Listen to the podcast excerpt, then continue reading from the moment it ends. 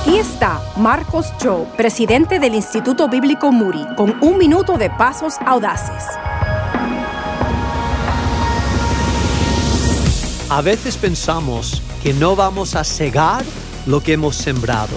Mira, en Mateo el capítulo 25, versículo 19, dice la palabra, después de mucho tiempo vino el Señor a aquellos siervos. Esta es la parábola de los talentos. Después de mucho tiempo, ese tiempo es el tiempo de gracia. A veces nos aprovechamos de un tiempo de gracia porque parece que no estamos cosechando las semillas que hemos sembrado. Pero quiero decirte esto, siembra las semillas de gracia y amor y lo cegarás.